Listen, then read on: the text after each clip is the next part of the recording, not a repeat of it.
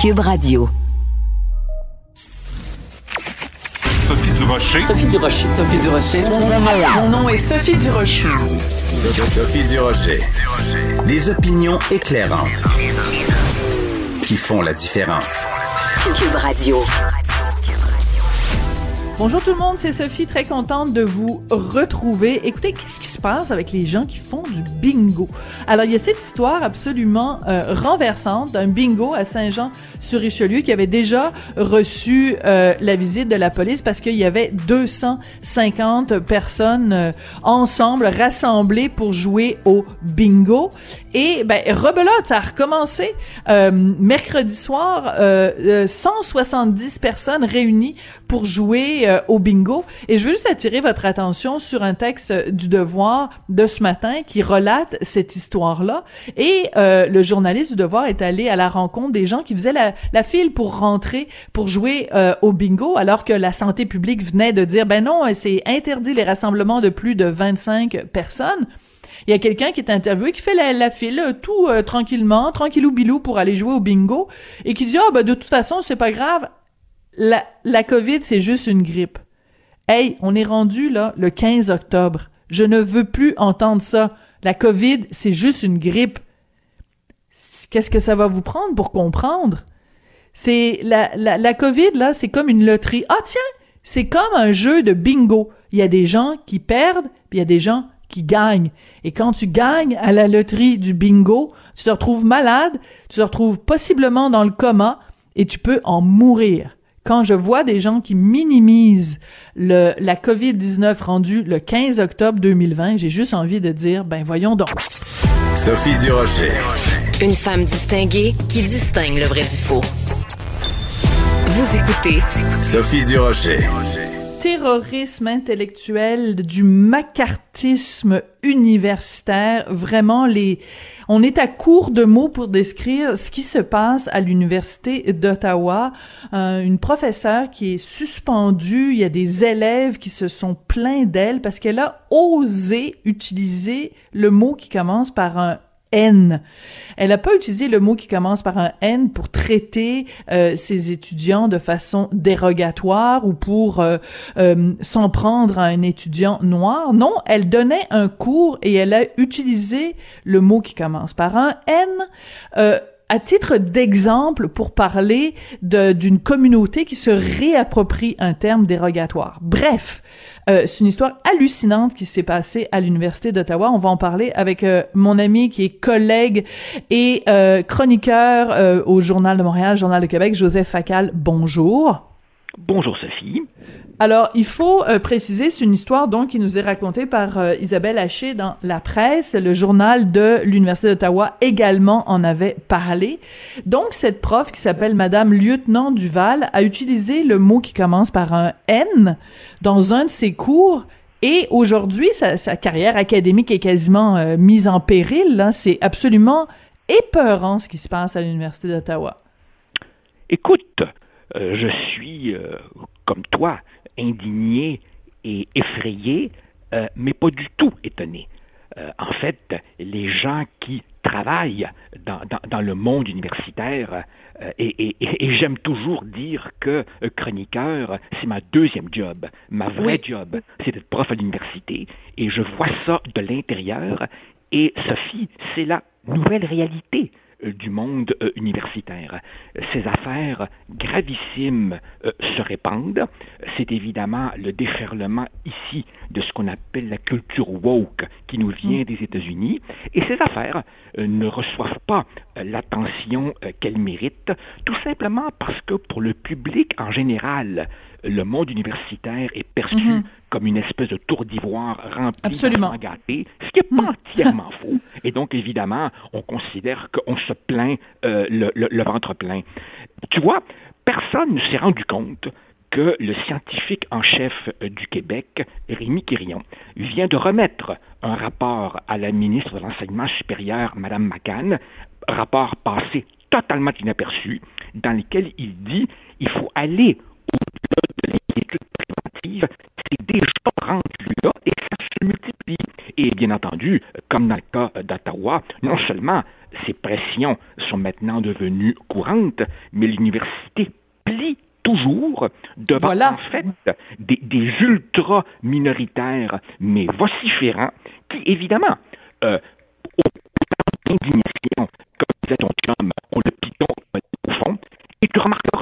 que ces gens-là sont strictement sur le terrain de la morale et ne font jamais, jamais, jamais de propositions concrètes pour euh, éradiquer le vrai racisme là où il existe. bon, Donc, voilà. on est vraiment Alors- dans des comportements sectaires. Voilà. Alors donc il faut il faut il faut préciser, euh, écoute Joseph, que euh, donc euh, le, le, le contexte de cette histoire-là. Donc la dame, elle euh, elle enseigne la représentation euh, des des gens, la représentation sexuelle dans les œuvres d'art. Donc c'est un cours d'art donné à l'université d'Ottawa. Et elle veut parler du mot queer, ok? Et elle, elle explique qu'avant, à une certaine époque, c'était utilisé de façon dérogatoire envers les personnes euh, gays, lesbiennes, etc. Mais que la communauté lesbienne, euh, euh, la communauté homosexuelle s'est approprié ce mot-là comme une sorte de, de, de défi. Ah, vous voulez nous traiter de queer? Ben, nous, on va utiliser ce terme-là. Et elle veut faire un parallèle et elle dit, ben, c'est comme les gens de la communauté noire. Avant, ils se faisaient traiter de mots qui commencent par un N, mais ils se sont appropriés ce mot-là. Et elle a utilisé en plus un autre exemple. Elle a dit c'est comme le mot crippled, euh, qui veut dire handicapé, mais c'est un mot très euh, méprisant dans la langue anglaise. Elle a dit les gens qui sont euh, les personnes handicapées se sont réappropriés ce mot-là en s'appelant eux-mêmes des crip. Et ben les, les, les étudiants n'ont retenu que le fait qu'elle avait utilisé le mot qui commence par un N. Et ils ont déposé une plainte contre elle. Et écoute, euh, l'université d'Ottawa ne fait rien. Au contraire, l'université d'Ottawa émet un communiqué pour dire il est tout à fait inacceptable d'utiliser ce vocabulaire-là en classe. Hey, l'université d'Ottawa, allô, y a-tu quelqu'un qui a euh, quelque chose entre les deux oreilles? C'est terrible. J'ai un collègue euh, qui a longtemps été prof à l'Université d'Ottawa, dont je vais taire le nom, et Oui. qui a pris une retraite anticipée, tellement le climat était devenu insupportable. Mais attention, c'est pas seulement Ottawa, c'est pas seulement Concordia. Rappelle-toi du cas de Catherine Russell qui avait, qui avait cité le titre du livre de Pierre Vallière. Non, non, ça se passe maintenant de plus en plus partout. Et, en fait, pour tout te dire, pas plus tard que ce matin, pas plus Oh. tard que ce matin, Oh, j'ai reçu un courriel euh, d'un- collègue qui, lui, est chargé de cours, qui n'a donc pas la, la sécurité d'emploi d'un prof titulaire, bien que eux aussi sont à risque. Et ce chargé de cours, figure-toi, enseigne un cours d'introduction à la société québécoise pour des jeunes euh, arrivés de l'étranger.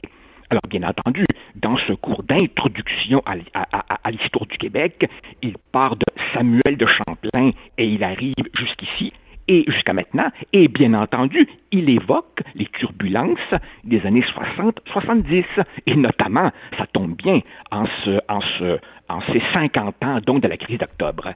Et il me dit, Joseph, est-ce que je devrais citer ou pas le Ah. Titre du fameux livre de Pierre Vallière? Car, évidemment, quel est le manuel de base du cours? Ben, c'est l'histoire du Québec pour les nuls de notre collègue et ami Éric Bédard, l'historien. Tu sais, ce gros livre jaune, là, qui est Oui, en fait une fait. merveille de vulgarisation. Une merveille de vulgarisation pour quelqu'un qui ne connaît rien au Québec. Et dans ce livre, Éric cite cet ouvrage de Pierre Vallière. Et là, c'est rendu que tout le monde tourne sa langue sept fois dans sa bouche en se demandant quel est l'avenir pour ma carrière si je cite le titre d'un livre? Alors maintenant, évidemment, on ne pourra plus te parler de Shakespeare parce qu'Othello est à noir. Écoute bien, là, mais, mais, mais, mais, écoute bien, là. Qu'à 18, 19, 20, 21 ans, un jeune soit un peu excité, à la limite, on peut comprendre. Comme je l'explique dans ma chronique de ce matin, c'est comme si tout le monde avait besoin un peu de pensée religieuse. Jadis, Ouais. c'était un marxiste-léniniste. Non, non, ceux qu'il faut pointer du doigt, ceux qu'il faut pointer du doigt, ce C'est sont les les adultes? directions des Ben oui. qui laissent faire ça. mais C'est tout à eux qu'il faut pointer du doigt. Et c'est à eux qu'il faut demander Maintenant que vous savez que la tempête s'en vient, c'est quoi nos balises? On a-tu une politique officielle de liberté d'expression, tant pour les étudiants que pour les profs?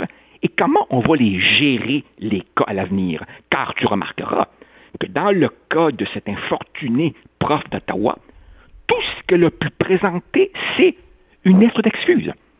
On n'est même plus dans un processus euh, d'audition de témoins, d'établissement des faits, de, de, de, non, non, non, non, non, c'est, c'est, c'est expéditif.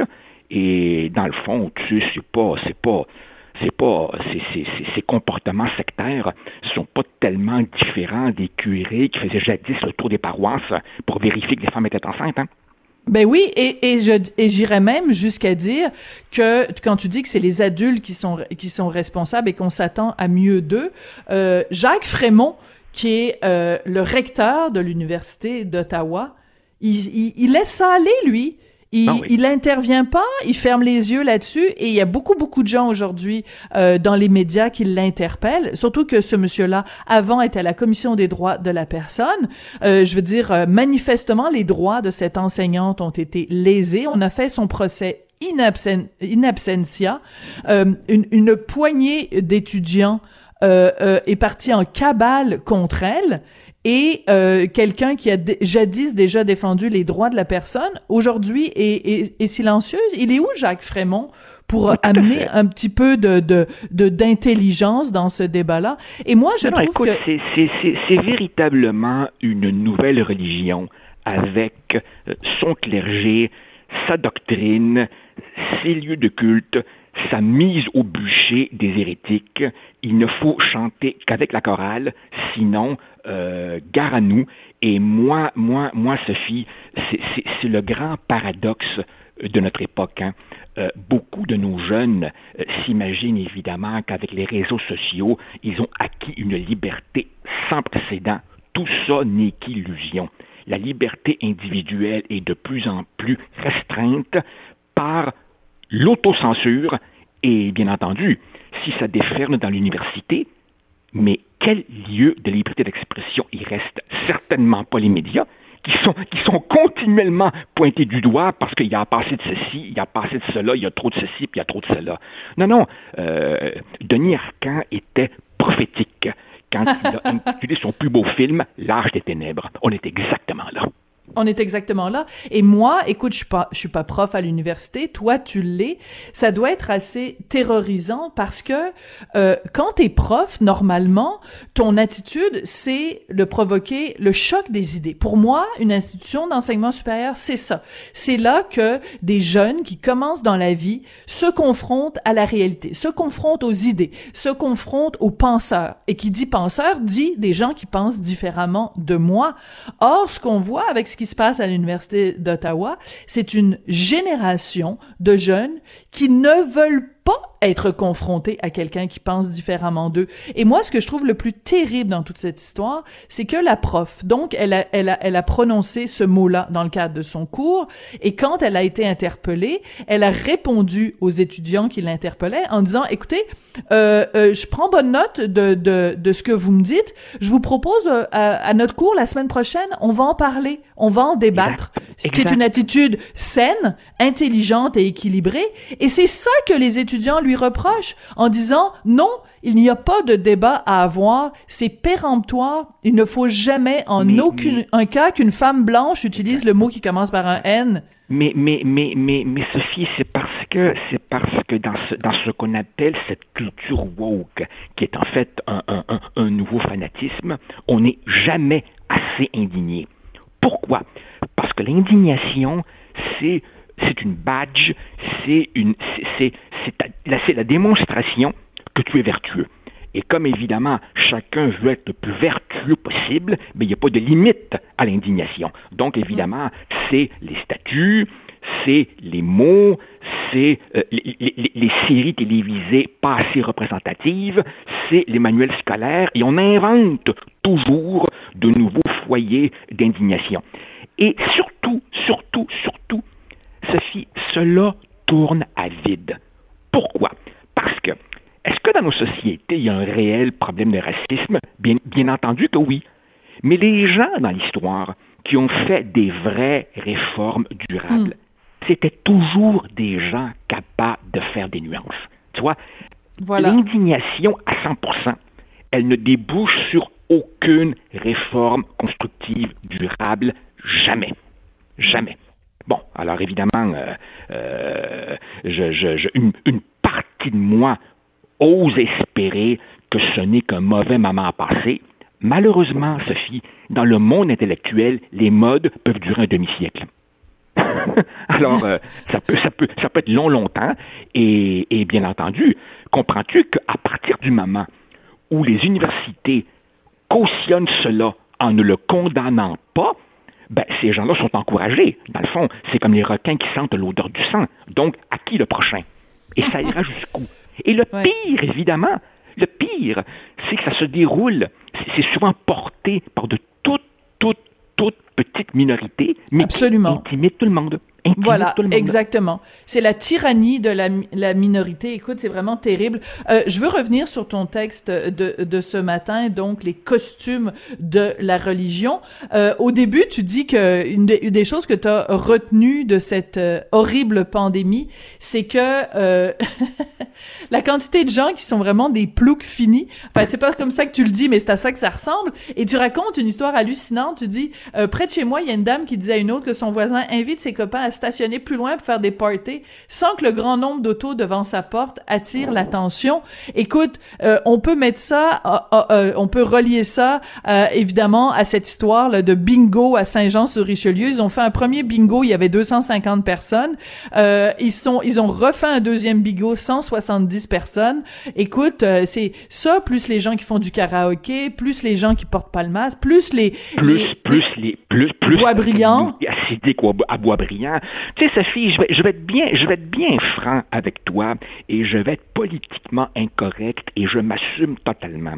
Depuis quelques semaines, quelques mois, on entend des gens bien pensants nous dire, face à ces coucous, face à ces, à ces irresponsables, il faut pas les braquer, il faut les prendre par la main, il faut tenter de les raisonner. Non, non, non. Un plouc fini, c'est un plouc fini. Puis à un moment donné, là, il y a des limites. Moi, je confesse, je confesse que euh, je vis évidemment les contraintes euh, aussi difficilement que, n'importe qui. Euh, il faut faire très attention. On est tous un peu tannés. Les libertés individuelles sont importantes. Il faut pas céder à des pulsions trop autoritaires. On cherche un équilibre. C'est pas simple. Tatati, tatata. J'entends bien ça. Mais il y a effectivement une poignée d'imbéciles et d'irresponsables qui ne méritent pas d'autres qualificatifs que celui-là. Et à un moment donné, la police a une job à faire. Je m'excuse. Ben, t'as tout à fait raison.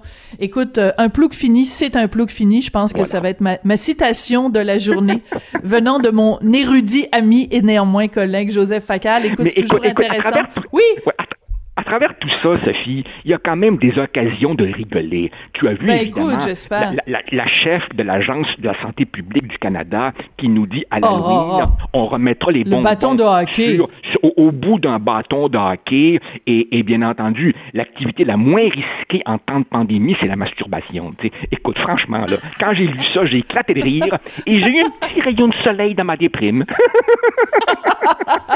c'est vrai. Vive la masturbation libre en temps de pandémie. Ah, Teresa Ah. Tam, il faudrait l'inventer, elle. Ah, écoute, elle est vraiment absolument fabuleuse. Euh, C'est toujours, toujours l'occasion de bons, euh, de bons, euh, de bons éclats de rire. Écoute, merci beaucoup, Joseph. puis on se retrouve jeudi plaisir. prochain. Merci. Allez, au revoir. Joseph Facal, donc qui est chroniqueur au Journal de Montréal, Journal de Québec, et qui est professeur à l'université au HEC. Et là, là, la, la réalité dans ces universités-là est pas toujours évidente.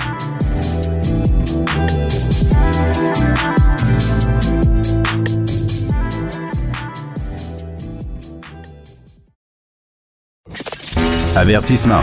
Cette émission peut provoquer des débats et des prises de position pas comme les autres. Vous écoutez Sophie Durocher. Aujourd'hui, on souligne la journée mondiale de sensibilisation au deuil périnatal. Vous me direz, c'est quoi ça, le deuil périnatal? C'est un mot euh, scientifique, un mot clinique, un mot un peu froid pour décrire une réalité qui est vraiment euh, terrible, qui est tragique. C'est la mort d'un enfant à naître euh, et c'est une réalité euh, dont on ne parle pas assez souvent. Ça laisse euh, des séquelles, une grande blessure dans le cœur de nombreux papas et de nombreuses mamans. Et il y a plusieurs années de ça, Céline Dion avait chanté une chanson justement sur le deuil périnatal. Ça s'appelait Les petits pieds de Léa. Et celle qui a écrit cette chanson parce que c'est ce qu'elle a vécu, c'est son histoire, c'est Marianne Lheureux qui est au bout de la ligne. Bonjour Marianne. Bonjour Sophie. Merci d'avoir accepté de nous parler aujourd'hui, Marianne. Je sais que quand on a vécu ça, la mort d'un enfant à naître, c'est c'est douloureux, c'est difficile, et d'en parler, euh, c'est pas toujours évident. Donc, merci d'avoir accepté l'invitation aujourd'hui, Marianne. Ça me fait plaisir.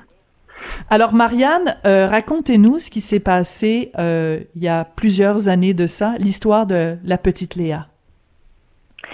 Euh, oui, en fait, ben, vous disiez que c'est difficile euh, d'en parler. En effet, c'est très difficile d'en parler parce que c'est un sujet qui est tabou euh, encore un peu aujourd'hui. Et dans mon cas, ça a été un peu ça. J'avais de la difficulté à extérioriser le drame que, que, je, que je vivais. donc, nous, en fait, notre histoire, qu'est-ce qui est arrivé à moi et Jean-François, c'est que on avait comme plusieurs jeunes couples le rêve d'avoir une famille, de fonder euh, une famille, d'avoir un enfant. Et euh, à la routine, euh, au test, bon, pas un test, mais l'échographie de routine de 20 semaines, on a appris, en fait, notre monde s'est écroulé, on a appris que l'enfant n'était pas viable. Et dans notre cas, c'était ça, mais pour plusieurs, il y, a plusieurs façons de que mhm. ça peut arriver à, des gens. Il y a des gens qui sont des fausses couches, il y a des gens euh, qui vivent ça euh, autrement. En tout cas, il y a plusieurs façons, mais c'est toujours un drame quand ça arrive. nous, c'était c'était comme ça que c'est arrivé, mais il y a tellement de façons que ça peut arriver à, des couples. Il y a des il y a des gens qui vont se réveiller avec euh, dans un bain de sang. C'est toujours dramatique un peu que cette espèce de de, de, de, deuil. Euh, mais nous, évidemment, ça a été fait comme ça. Ça a été dans un autre, ça a été un autre processus. Euh, beaucoup de stress à l'hôpital, d'attendre de savoir, de, c'est, ça a été, ça a été le plus grand drame en fait, de, de la plus grande douleur de ma vie de jeune adulte à ce moment-là. Mm. Euh, et puis euh, c'est, c'est ça, c'est, c'est terrible. C'est un, c'est un drame quand ça arrive aux gens. C'est un vrai deuil en fait. Et puis c'est souvent minimisé, un peu comme, comme, on, comme vous avez dit euh, au début. C'est souvent euh, euh, on n'en parle pas. C'est quelque chose d'un peu tabou. Euh, puis les gens aussi autour essayent de, de minimiser cette douleur-là. C'est normal, c'est juste une fausse couche, c'est pas grave. Mais dans le fond, c'est un c'est un deuil, c'est un très grand deuil parce que souvent ce hmm. deuil-là est lié à un très grand rêve le plus grand rêve des hmm. fois dans une vie, c'est-à-dire d'avoir un enfant, de fonder une famille avec son amoureux, avec son, avec avec la personne qu'on aime le plus. Et donc, c'est pas seulement le deuil de ce petit bébé, mais le deuil d'un grand rêve, d'un paquet de choses hmm. qu'on veut faire avec cet enfant-là. On a déjà, si on tombe enceinte, on regarde le on voit le test positif, on est déjà en train d'acheter des pyjamas, on est déjà en train de célébrer l'avenue d'un bébé. C'est tellement, c'est un des, en fait, c'est comme, je pense que c'est quelque chose, c'est l'affaire la plus positive d'une vie, un bébé. Donc, c'est difficile de le, de le, de le voir dans le contraire. Donc, le mot bébé ne rime rarement avec mort, deuil, euh, cimetière, enterrement. C'est comme un peu l'opposé, en fait, la vie et la mort. Donc, c'est quelque chose qui souvent va euh, être extrêmement traumatisant et douloureux pour euh, les jeunes, les couples, en fait. il y a quelqu'un aujourd'hui que j'ai entendu dire que le, le, deuil périnatal touchait un couple sur quatre. Je ne sais pas si ces chiffres-là sont vrais ou d'où ça vient, mais c'est énorme, mais j'ose y croire parce qu'aussitôt qu'on en parle autour de nous, hmm. on se rend compte, ah oui, toi aussi, ça t'est arrivé. Ah oui, moi, hmm. c'est quelqu'un de très proche, mon ami, c'est arrivé. Et c'est incroyable. Juste l'autre fois, je vous donne un exemple. Je vais au cours de piano euh, de mon de mon petit garçon. Euh, puis, euh, la maman a un bébé, elle a trois petites filles, elle donne un petit, euh, non, elle a deux petites filles, dont un petit garçon dans un porte-bébé. Alors je dis, oh, un beau bébé neuf, on, on jase, on fait du sweet talk. Et puis là, elle me dit, oui, il est né euh, trois mois, euh, mais sa sœur jumelle n'a pas survécu. Oh. Donc, ça arrive beaucoup, beaucoup hmm. plus qu'on pense, aussitôt qu'on ouvre le dialogue. Moi, en tout cas, c'est ce que j'ai trouvé autour de moi. Donc, je suis vraiment contente qu'on en parle aujourd'hui parce que souvent, les gens autour ne savent pas comment réagir. les proches autour. Oui. Vous, vous, Marianne, quand ça vous est arrivé, on Comment comment votre entourage euh, a réagi? Bon, on sait vous êtes Marianne Lheureux, vous êtes la, fille de Jacques Lheureux. Comment votre papa, comment votre famille, comment tout le monde a, réagi quand ce drame vous est arrivé? Ben en fait, c'est souvent le cas. Je pense euh, mon, mon, mon histoire à moi est un peu euh, générique comme celle de tous les autres parents, c'est-à-dire que c'est un deuil que les gens autour vivent aussi très difficilement. Euh, moi, mes, mes, parents, que ce soit mes parents ou mes amis autour, étaient dévastés aussi. C'est-à-dire mm. qu'eux aussi sont en deuil. Les grands-parents ne mm. seront pas grands-parents. Vous avez raison. Ils avaient mm. tellement hâte d'être euh, d'avoir un, bébé naissant, là, c'est la plus belle nouvelle qui soit dans une vie, en fait, je pense. Alors, les gens autour ont tellement hâte d'avoir ce petit bébé-là dans, ben là, on peut plus, là, dans, dans, dans, dans le contexte, mais de prendre le petit bébé, c'est la plus belle réjouissance de la vie. Donc, quand nos amis aussi apprennent ça, c'est terrible. Je me rappelle, moi, mon amie Marie-Ève est, est, venue à la maison le jour même, puis on a pleuré comme des madeleines, tu sais, parce que c'était, c'était elle aussi perdue ce bébé-là, tu sais. Parce que ça prend un village, ça prend un village. Excusez-moi. Non, c'est ça, ça prend un village pour élever un enfant. Tout le monde est triste de cette nouvelle-là. Ça fait 11 ans, puis j'en suis encore émotive. Hmm. Je suis désolée de vous faire revivre ça, Marianne. Je sais que c'est la blessure est encore Mais en même euh, temps, proche. C'est normal, ça fait partie hmm. de notre vie. Comme Céline m'avait dit, parce qu'à ce moment-là aussi, Céline et René étaient proches dans notre vie. Et puis, euh, ils, nous avaient soutenus aussi au téléphone, ils nous avaient appelés. C'est ça, la job hmm. de l'entourage, en fait. Hmm. C'est d'être là pour les gens, de les écouter, de les supporter. Je, je me rappelle que Céline m'avait laissé un message pour essayer de nous aider à passer à travers cette horrible euh, situation. Et elle avait dit, ça fait partie de votre bagage, ça fait partie de votre histoire, ça fait partie de votre vie de couple. Ça va pas s'en aller, mais il va falloir apprendre à vivre avec. Puis c'est ça qui se passe. C'est nous, on était extrêmement chanceux. On a eu trois beaux enfants ensuite. Et donc, euh, c'est quand même une grosse famille. Donc, vite, la vie a repris. Euh, je veux dire, on, on n'y pense pas tous les jours. Là, c'est quelque chose qui passe, qui on vit avec. Puis bon, c'est la vie. Tu sais. Mais il y a des gens pour qui c'est ça leur euh, leur histoire avec la, la parentalité. C'est-à-dire qu'ils n'en auront pas d'enfants peut-être. Alors c'est mm. ça dépend des gens. Il y a des gens qui vont passer à travers plus difficilement. Nous, on été chanceux. Je, suis tombée enceinte de Marguerite trois mois après euh, ce, ce, ce ce, deuil-là. Donc, on a vite passé à l'autre, à, d'autres choses, à l'autre bébé, à une nouvelle heureuse. Après, on a eu un petit garçon et une petite fille. Donc, on a, on a vraiment, euh, on est très occupés. mais, on, mais, euh, on n'a plus, le temps du passé. Oui, mais en même temps, euh, il y a aussi euh, ce deuil-là. Il faut prendre le temps de le faire et il faut pas non plus euh, l'évacuer. Et vous, vous avez trouvé une façon euh, magnifique de rendre hommage à celle qui se serait appelée Léa si euh, si la grossesse avait pu aller jusqu'au bout. Vous êtes assise à un moment donné, puis vous avez écrit cette chanson-là et vous l'avez envoyée en fait un petit peu comme une une bouteille à la mer à Céline et à René, parce qu'il faut expliquer un peu le contexte. Donc, vous, vous avez travaillé avec euh, les productions J à l'époque, vous aviez suivi Céline et Stéphane Laporte euh, dans toute cette tournée à travers le monde de Céline. Donc, racontez-nous un petit peu l'écriture de la chanson Les petits pieds de Léa. Mm-hmm. Oui. Oui, tout à fait. Alors, c'est ça, nous, on travaillait, Jean-François et moi, mon, mon, mon, mon chum, mon, maintenant mon mari, mon chum à l'époque, euh, on travaillait sur la tournée mondiale, donc on était on suivait Céline et René euh, dans, dans leur quotidien pour faire un, un, un film documentaire. Donc, on était très proches d'eux. On est devenus, euh, on a lié des liens vraiment forts d'amitié. Mm. Donc, euh, c'est et quand c'est arrivé ça, on était encore très proches d'eux. Donc, ils ont été au courant de notre de notre situation. Et c'est à ce moment-là qu'on bon, qu'on a discuté ensemble de, ça.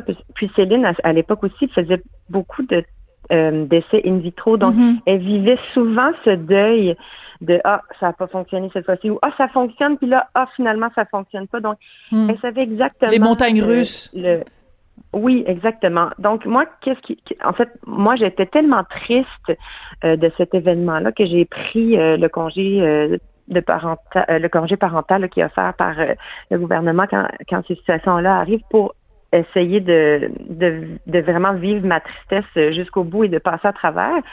Euh, donc, j'ai pris un, un- un moment d'arrêt. Et puis, pendant ce moment d'arrêt, j'ai été dans un chalet. Et, là, je me suis mis à écrire, écrire, écrire. Puis finalement, ça, ça sortit en chanson. Mais c'était au départ juste une espèce d'exutoire. Euh, et puis, j'ai demandé à une copine, euh, qui, euh, Sophie Vaillancourt, d'écrire la mélodie une fois que la chanson avait été, euh, était terminée. Puis ça a fait une, ça, en fait, ça me faisait comme une espèce de souvenir à moi. Puis un jour que je travaillais sur un autre projet qui était Star Academy et René était, était aussi euh, le directeur de l'académie, je lui avais envoyé en disant est-ce que ça se chante ou est-ce que c'est trop triste? Parce que je trouvais ça tellement triste comme chanson, mais en même temps, je savais que c'était comme une hymne au deuil périnatal. Hmm. Puis je me disais, euh, est-ce que si quelqu'un pourrait chanter ça ou ça n'a juste pas de bon sens? tu sais? Puis il m'avait, il m'avait répondu euh, quelques temps après. Puis en fait, c'était oui, ça chante. Et est-ce que tu accepterais que Céline la chante sur son album? Alors, Est-ce que la bon, question ben, se pose? je En fait, je pensais que c'était une blague. Je les ai pas vraiment Oui. écrits au début. J'étais comme ça se peut pas.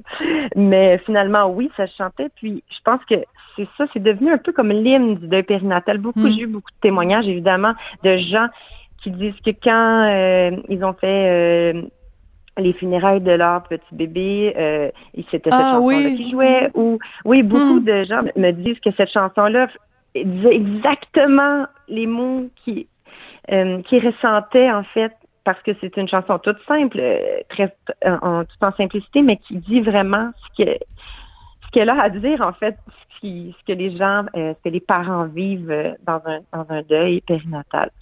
Donc euh, voilà, je c'est devenu cette chanson là qui euh, que que je n'écoute pas trop souvent parce que je pleure si je l'écoute. Oh, je suis désolée, Marianne, parce que j'aurais aimé ça qu'on en écoute un petit extrait. Donc, ben écoutez, Ah on non, va ça pleurer ensemble. Ça vous dérange pas? Ben oui, certain. Ben non, Ok. ben non, je, je, je sais que ça fait. En fait, elle fait aussi du bien. Elle fait du bien. pour ceux qui pour ceux qui l'ont vécu, elle fait beaucoup de bien. Mais je vous dirais, Marianne, euh, pour ceux qui l'ont vécu, j'imagine tout à fait que ça fait du bien. Pour tous ceux et celles qui ne l'ont pas vécu, ça nous permet aussi de nous glisser pendant trois minutes dans votre peau.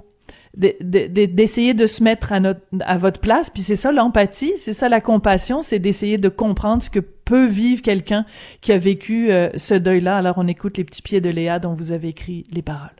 Pourquoi les petits pieds de Léa ne feront jamais le tout premier pas? Pourquoi ces petits pieds ne grandiront pas?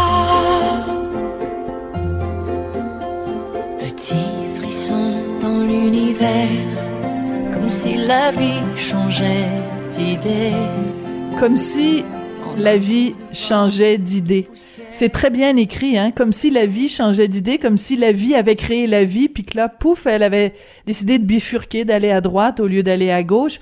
Il y a un autre moment très touchant dans votre chanson, euh, dans votre texte, Marianne, c'est quand vous dites aucune trace de petits doigts ni de bisous soufflés par la fenêtre pour ton papa. Excusez-moi. Quand il partira excuse-moi à chaque fois que c'est on arrive à ce bout-là j'arrête. Je suis pas capable je pars à pleurer. Ok je recommence. Aucune trace de petits doigts ni de bisous soufflés par la fenêtre pour ton papa quand il partira travailler. Parce que c'est un drame évidemment pour la maman qui porte l'enfant mais je trouvais ça tellement important dans votre chanson que vous parliez aussi du deuil de votre chum, de votre mari, de Jean-François. Euh, ça, vous dites que c'est tabou parler du deuil périnatal, mais pour un homme, peut-être que c'est encore plus tabou. Est-ce que je me trompe, Marianne? En effet, c'est euh, souvent les gens me disent enfin on a parlé du papa. Hmm. Il est souvent oublié, ce papa, dans un deuil périnatal, comme si l'homme, lui, bon, il portait pas l'enfant, alors il ne le vit pas. Mais au contraire, c'est un drame de couple. Hmm. euh, c'est c'est terriblement difficile. Euh, pour le papa aussi, euh, il aussi qui doit être fort pour aider aussi la maman dans un moment aussi des hmm. fois qui, est physiquement difficile. Mais ça a été très difficile pour Jean-François et, et je l'ai senti tout de suite quand j'ai vu euh, à l'enregistrement, même Ronnie pleurait. Les, les papas sont, sont sensibles aussi. Alors c'était c'est un c'est un drame. C'est un drame pour le papa aussi. Puis c'est drôle parce que Jean-François savait qu'on faisait cette entrevue ce matin, puis nous, on avait planté un arbre quand. Oui. Euh, oui, on avait planté un arbre quand on avait su que on allait avoir un enfant.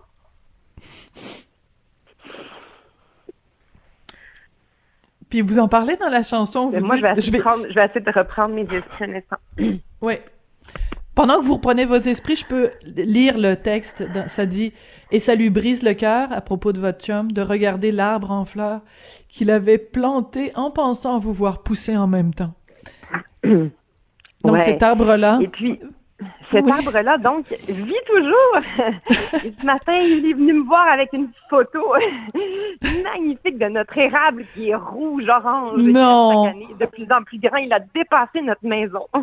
Non. Il est immense. Oui, oui, c'est un érable, mais un érable argenté. Donc, c'est des, c'est des, c'est des mauvaises herbes. Ça pousse comme, comme la peste. C'est très, très grand, ces arbres. Donc, cet arbre a dépassé le toit de notre maison et il est immense. Il est rouge en ce moment, il est parfait. Et ma petite fille Roselyne, qui était au coin de la rue, qui attendait l'autobus, il y a une photo d'elle qui regarde l'arbre, puis il dit tiens, je vais te montrer qu'est-ce qu'il a l'air l'arbre ce matin. Puis là, il montre ça. J'avais ben là, tu sais, mon cœur de mère va fondre. Alors c'est ça. Fait que donc l'arbre fait partie de notre de notre terrain, de notre vie familiale. c'est très drôle.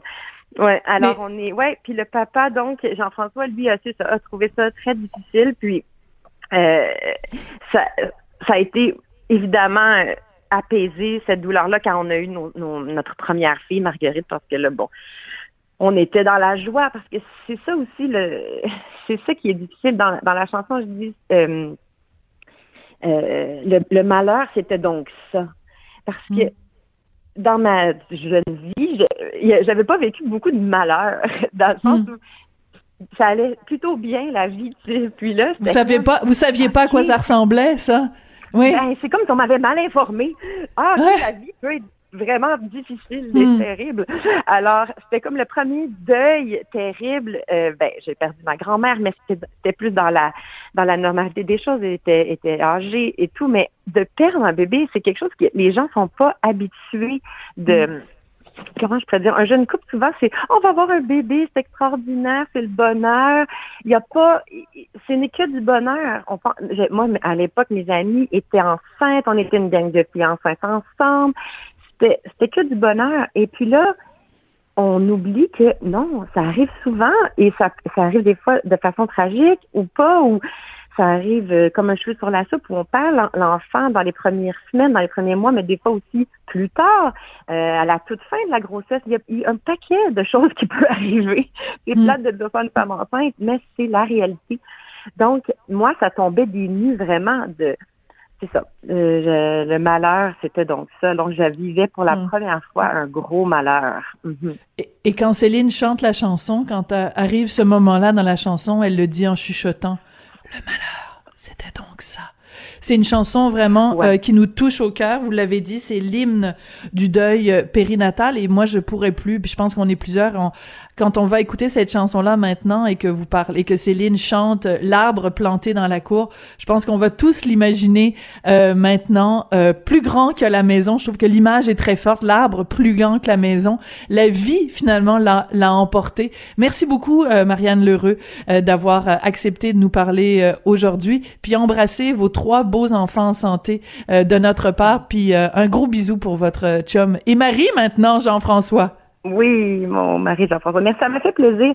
Euh, je suis contente aussi. Je veux venir sur une note plus peut-être plus joyeuse que ça, ça se c'est une épreuve qui qui se guérit, qui passe, qui il y aura quelque chose, comme Céline disait, il y aura quelque chose, il y aura place à quelque chose d'extraordinaire pour la suite. Il faut il faut continuer d'avancer, puis euh, ça fait seulement partie de l'histoire.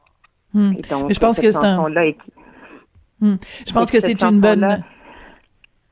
excuse-moi, cette chanson-là est vraiment, cette chanson-là est finalement une espèce de, de finalité positive parce que cette chanson-là serait pas, comment je pourrais dire ça, tout ça ne serait pas arrivé. Euh, et cette chanson-là, je suis contente qu'elle existe pour aider les, les, les, autres familles qui le vivent aussi.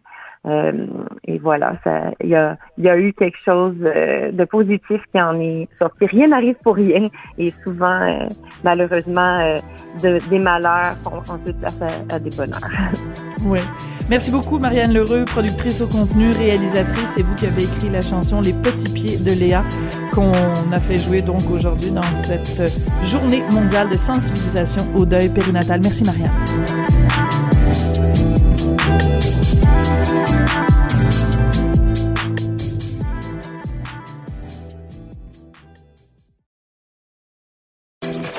Sophie Durocher. Entendez les dessous de sa dernière chronique. Cube Radio. Ça fait six semaines maintenant qu'on a eu la rentrée scolaire au Québec et ma prochaine invitée en a assez de ne pas connaître le plan à moyen terme et à long terme en éducation. Elle considère même que Jean-François Roberge, le ministre de l'Éducation, s'improvise expert en santé publique, ce qu'il n'est pas, évidemment. Ma prochaine invitée, c'est Semina Binyami. Elle est professeure au département de démographie de l'Université de Montréal et elle est chercheure au Cyrano. Bonjour, Madame Binyami. Bonjour, Madame Durocher. Vous en êtes pris euh, assez euh, vertement au ministre Robert sur les médias sociaux euh, au cours des dernières heures parce que il a fait certaines déclarations sur les bulles classes et vous vous trouvez qu'il parle un peu à travers son chapeau. Oui, je trouve que, que c'est tout à fait le cas. Euh, même euh, Premier ministre Legault, il y a deux semaines, je pense, dans une des conférences de presse, avait clarifié avec un exemple concret que le, système de boule classe avait été fait pour garder les écoles ouvertes autant que possible, mhm. en fermant des classes plutôt, des écoles, plutôt que des écoles au complet. Donc, euh, et M. Arruda, dans la même conférence de presse, avait bien confirmé. Donc, ni la santé publique ni le gouvernement avaient jamais indiqué que le système de boule classe était un système de prévention c'est qu'il est relativement évident parce que même si les enfants sont gardés dans la, dans, la même pièce euh, toute la journée, c'est sûr que les, euh, les enseignants se promènent entre classe et l'autre. Jusqu'à récemment, il n'y avait même pas de masques obligatoires en classe. Mhm. Sur le terrain d'école. Donc, les, les enfants s'est mélangé une fois qu'ils ils sortaient du, euh, du bâtiment de l'école. Donc, de euh, s'élancer à dire que le système de classe est la mère de prévention, il me semblait tout à fait euh, inapproprié.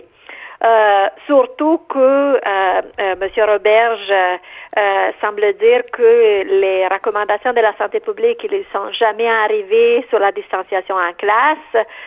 Donc, il me semble que peut-être dans le contexte actuel difficile, il serait bien si chacune se concentre sur ses compétences, peut-être pour essayer de nous donner un plan à moyen et long terme de ce qui va se passer dans les écoles. C'est ça, c'est qu'on a l'impression que euh, au ministère de l'Éducation, puis qu'il y a une espèce de chicane sur oui, il y a eu un avis qui a été émis en disant qu'il fallait que les classes soient plus petites. Les gens à l'éducation disent ah bon, on n'a jamais reçu cet avis-là. On a l'impression qu'ils sont en train de se chicaner puis que pendant ce temps-là, euh, euh, concrètement, sur le terrain, ben il y a, y, a, y a plein d'écoles dans lesquelles il y a plein de classes dans lesquelles il y a des cas. Donc, euh, on est en train de se chicaner sur euh, des, des niaiseries. Puis pendant ce temps-là, sur le terrain, la situation est grave. La situation est très grave. Je regardais tantôt la dernière mise à jour de Covid École, qui est devenue la source officielle euh, des données sur la sur la COVID dans les écoles euh, du Québec, même si n'est pas une euh, euh, n'est pas une, une, oh pardon, une entreprise gouvernementale, c'est mm un citoyen qui, qui a développé ces portails excellents. Et donc, au dernier des comptes, il y a presque 1100 écoles qui ont déjà enregistré au minimum un cas. Mais ce qui se passe depuis deux semaines est qu'il y a de plus en plus des écoles où on s'est rendu à plus que 5 cas ou 10 cas. Oui, Donc, la situation sur le terrain est grave. Oui, vous, avez, vous avez tout à fait raison. Euh, donc, moi aussi, je pense que de faire des chicanes sur euh, qui a dit quoi, Euh, c'est quelque chose qu'on peut faire pendant l'été. Mais de, okay, deux mois après la rentrée, euh, il me semble, il me semble un peu plate. Il faut, il faut aller de l'avant. Okay? Oui. Et qu'est-ce que vous pensez, vous, du système de couleurs du gouvernement? Écoutez, le système de couleurs, euh, autant qu'il n'y avait pas vraiment des mesures qui étaient attachées à ce système, je, je mets en guillemets, d'alerte, c'est vraiment, c'est révélé plus comme un système de constat. OK? Mm. OK, on s'est rendu à un certain taux d'infection, donc euh, on devrait être dans l'orange. Mais comme nous l'avons vu, euh, il n'y avait pas de mesures. En principe, par un des documents qui avait été fait ressortir par un journaliste sur les mesures associées aux couleurs, euh, il semblait que le, les écoles auraient dû rester ouvertes sans aucune euh, mesure supplémentaire même si nous avons vu que chanceusement le gouvernement a changé d'opinion sur ça et on a enfin les masques obligatoires en classe. Euh, et surtout, c'est un système que était dépassé au moins après qu'il a été euh, qu'il a été publié parce qu'on s'était déjà rendu au rouge au mais voilà. Donc, maintenant on est dans quelle couleur? On est dans le rouge mais on est on est bien au-delà des euh, des paliers pour euh, pour le rouge. Donc de nouveau on fait quoi? Mais surtout qu'est-ce qu'on fait? Oui, et quel est le plan? La question est très bonne, Madame Bignami, et surtout, on, le gouvernement nous a dit, on met toutes ces mesures-là en place, on place toutes ces zones-là en rouge euh, jusqu'au 28 octobre. Mais la question se pose, on fait, on va faire quoi à partir du 28 octobre? Tout le monde va enlever son masque, on va, on va rouvrir tout ce qu'on avait fermé. C'est quoi le plan? Oui, c'est exactement ça un peu le problème. C'est le problème que nous avons vécu depuis le début de la pandémie, même avec la rentrée scolaire. Le plan pour la rentrée scolaire a été annoncé deux semaines avant la, la date où les écoles réouvraient. Donc, on a passé tout l'été euh, à être anxieux, nous, les parents, pas seulement les chercheurs, pour savoir qu'est-ce qui va se passer. Est-ce que les enfants rentrent en classe? Ici, c'est la même chose. Qu'est-ce qui va se passer le 28 octobre? Surtout que il n'y a jamais des balises quantitatives officielles. OK? Donc, euh, ce qui aurait été raisonnable aurait été de dire, OK, on met en place ces mesures au 28 octobre si, par exemple, le taux de nouvelles infections euh, journalier et la moyenne mobile s'est rendue en dessous d'un certain seuil, on va faire X. Sinon, on va faire Y. Euh, comprenez-vous? Faire, faire des oui. scénarios à ce moment, c'est pas je ne veux pas vous dire que c'est facile, mais c'est pas difficile non plus. Donc, il faut, il faut identifier un peu quelles sont les avenues que nous avons devant nous. Parce que sinon, l'incertitude, l'incertitude va être terrible, pas seulement pour les citoyens, mais même pour les commerces, les bars, les restaurants, ils vont faire quoi? On, mm. on leur a dit, OK, attendez jusqu'au 28 octobre, mais de nouveau, après ça, aucune idée. Ouais, c'est ça, c'est l'absence de plan qui est inquiétante. Et vous avez mentionné tout à l'heure euh, l'initiative citoyenne d'un parent bénévole qui a décidé, lui, de faire la compilation des cas dans les différentes écoles. D'ailleurs, on le salue, Olivier Drouin, que, que, j'ai interviewé à quelques reprises euh, à Cube. C'est quand même assez inquiétant, Madame Bignami, vous qui êtes euh, qui êtes chercheur, qui travaillez donc dans dans le domaine scientifique de la réflexion, des, de la collecte de données, de se dire que c'est un citoyen, un papa, qui a fait un meilleur système que une armée de fonctionnaires qui n'ont pas oui, été capables de recenser les cas dans les écoles. C'est quand même incroyable. C'est vraiment incroyable. Moi, je vous dis, comme vous avez dit, la, la qualité des données, la collecte des données, c'est vraiment mon domaine d'expertise. C'est là, moi, ça commence à devenir euh, fatigant d'entendre que euh, comme je pense hier ou avant-hier, quelqu'un soulignait, ah, c'est impossible d'avoir des données sur les infections dans les écoles. C'est impossible. Euh, ou encore hier, on découvre qu'à cause d'une erreur technique, oui. euh, nous avons oublié 400 cas. Euh, sept mois après le début de la pandémie, honnêtement, si, si on n'a pas été capable de régler ce type de problème, c'est vraiment grave. Donc, il, il, faut, il faut vraiment se, se questionner sur pourquoi nous avons gaspillé autant de temps pour ne, ne, pas nous mettre dans les meilleures conditions pour faire face à la deuxième vague. Tout le monde savait qu'il s'en venait. Tout le monde. Mais oui. Mais vous avez tout à fait raison. Vous parliez tout à l'heure de l'été. Comment se fait-il que cet été, tout les, les, les, les intervenants à tous les niveaux n'aient pas été sur le pied de guerre de profiter justement de l'été. C'est comme si on voyait le tsunami s'en venir et qu'on ne s'est pas préparé de façon adéquate. Euh, pendant l'été, c'est ça qui est absolument euh, effarant. Comment vous expliquez, docteur Bignami, Madame Bignami, euh, la question que tout le monde se pose? Comment se fait-il qu'au Québec, la première fois, la première vague, ok, il y avait peut-être des éléments qui pouvaient expliquer que notre dossier soit si mauvais. Mais comment expliquer qu'avec cette deuxième vague, on soit encore la pire province au Canada? Euh, ben, L'Ontario nous suit de près présentement. Oui, mais. mais je pense, je pense que c'est mon opinion personnelle parce que faute, faute à des données, ok, nous avons malheureusement les chercheurs québécois ont jamais eu dès le début de la pandémie euh, des données individuelles détaillées et des, relativement bonne qualité pour répondre de façon scientifique à cette question. Moi, ce que je pense est que quand nous avons, quand les écoles ont été réouvertes, euh, à cause du fait que euh, il n'y avait vraiment pas de mesures dans les écoles, en dépit de ce que M. Roberge affirme. Euh, donc, au-delà de la classe boule, il n'y avait aucune autre mesure dans les écoles. Mhm. Il n'y avait pas, il n'y avait pas d'enseignement en ligne qui était prévu. Euh, même les, les, élèves qui avaient des conditions médicales ont eu de la, de la peine à, se faire donner une exemption d'être en classe.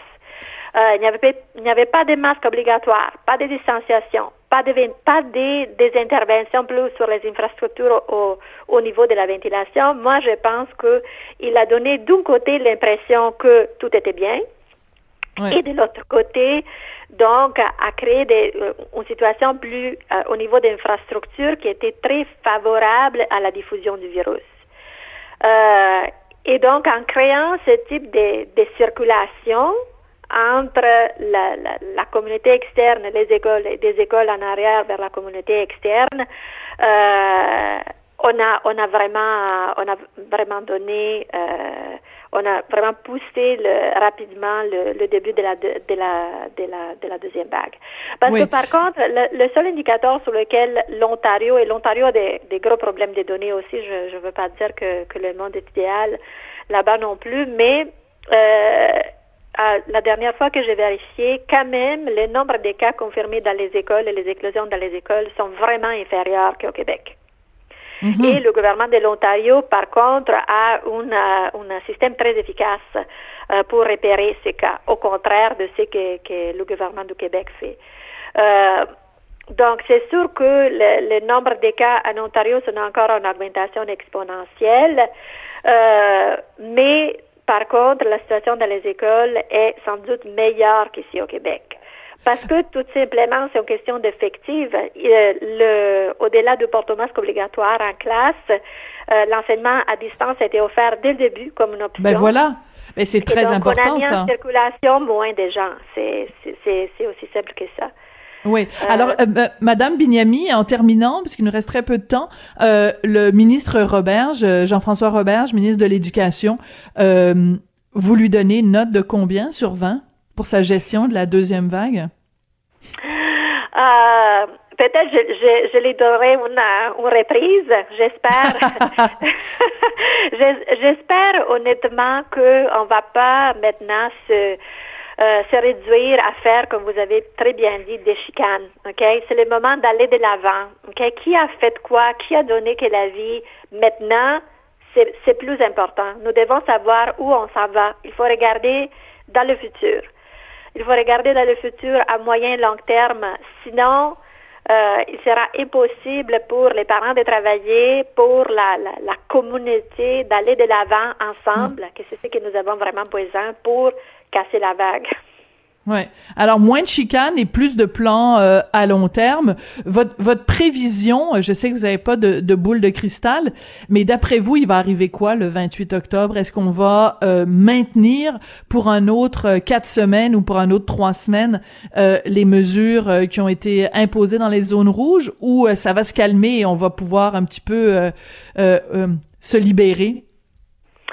Mais pour le moment, les tendances euh, semble, semble montrer que le nombre de cas, le nombre de nouveaux cas, pardon, a plafonné. Cela dit, une autre grosse point d'interrogation est au niveau du dépistage. Donc, le nombre mm. de tests et des personnes testées, c'est une autre euh, type d'information qui, est, qui était toujours nébuleux et surtout maintenant qui rend difficile d'interpréter les tendances.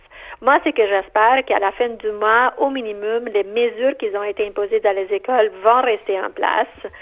Euh, donc les masques, la, et peut-être que plus d'efforts est fait au niveau de la distanciation, de la ventilation, l'hiver s'en vient.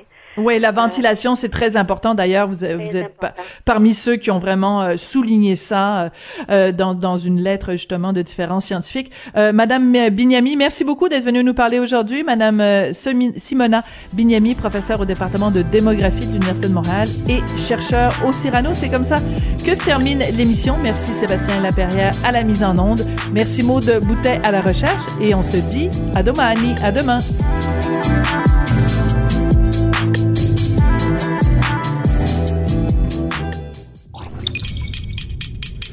Radio.